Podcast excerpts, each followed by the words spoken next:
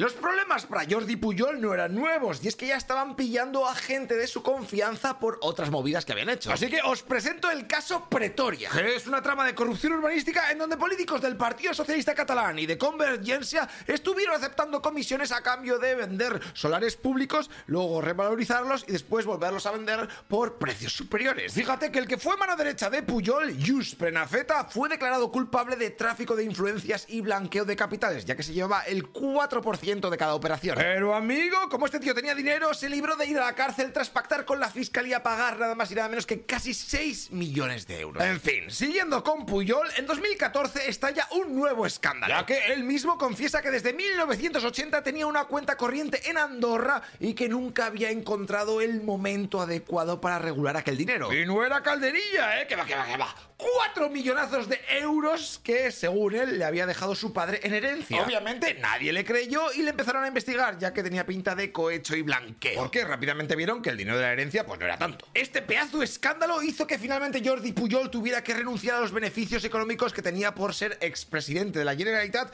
y también por tener títulos honoríficos de fundador de Convergencia. Y en 2020, el juez, después de mirar todo, optó por juzgar directamente no solo a Jordi Puyol, sino a toda su familia denominándola organización criminal, cual mafia. La movida es que habían estado acumulando a sacos de dinero gracias a una trama en la que ocultaban sus ganancias para que nadie supiese lo forrado que estaban. Madre mía, ¿y de dónde salía ese dinero? Pues principalmente tenían tres fuentes. Primero, las empresas pagaban a la familia Puyol una mordida ¿eh? para que les diesen adjudicaciones públicas, cambios urbanísticos y otras concesiones. Segundo, también había otros empresarios que para llevarse bien con la familia Puyol iban soltándoles dinero de vez en cuando y así en el futuro poder pedirles obras y favores políticos. Y hay una tercera vía de ingresos de origen desconocido que no se sabe de dónde venía el dinero, pero que no tiene nada que ver con la herencia esa de su padre. Ok, pues en este juicio contra Jordi Puyol, su esposa Marta Ferrusola, sus siete hijos y otros 18 colaboradores, se vio que el hijo mayor, que se llama igual que el padre, o sea, Jordi Puyol, pero se apellida luego Ferrusola, de su madre. Bueno, pues él gestionaba el dinero en los paraísos fiscales y luego los transfería a sus hermanos que seguían moviéndolo entre cuentas que se creaban y se cerraban fuera de España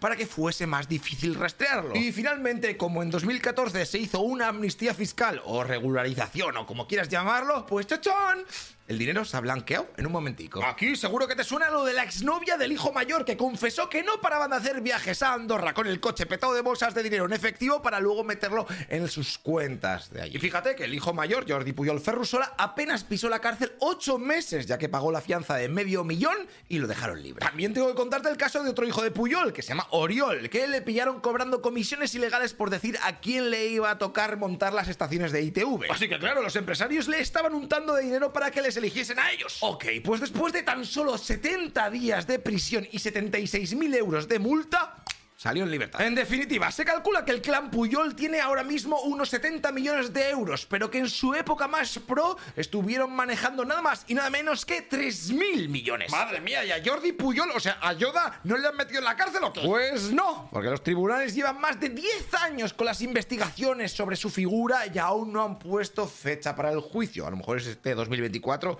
o 2025 o nunca. Y es que tienes que darte cuenta que ahora mismo tiene 93 años y con esa edad pues no va a entrar en prisión, pero ni de guays. Al igual que su mujer, que ha sido exculpada por sufrir demencia. Por lo que podríamos decir que han logrado pasarse la partida sin que les pillase. Sobre todo los de arriba. A los hijos a lo mejor sí un poquito. Y aquí hay cosas oscuras, porque algunos expertos sugieren que Jordi Puyol tendría documentos o información de anteriores gobiernos o incluso del rey emérito con los que podría haber amenazado si se les enjuiciaba a él o a su mujer. Y por eso están dándole tiempo de sobra para que la palme y no vaya a la cárcel o que... Pero bueno, eso me temo que de momento solo entra en el apartado de los rumores. No hay nada comprobado y cuando nos muramos lo vemos. Hasta luego, lo que pisas. Hey, una cosa, tú que estás escuchando este podcast, te recuerdo que todo esto está subido en nuestro canal de YouTube, ¿eh? Noticias Ilustradas.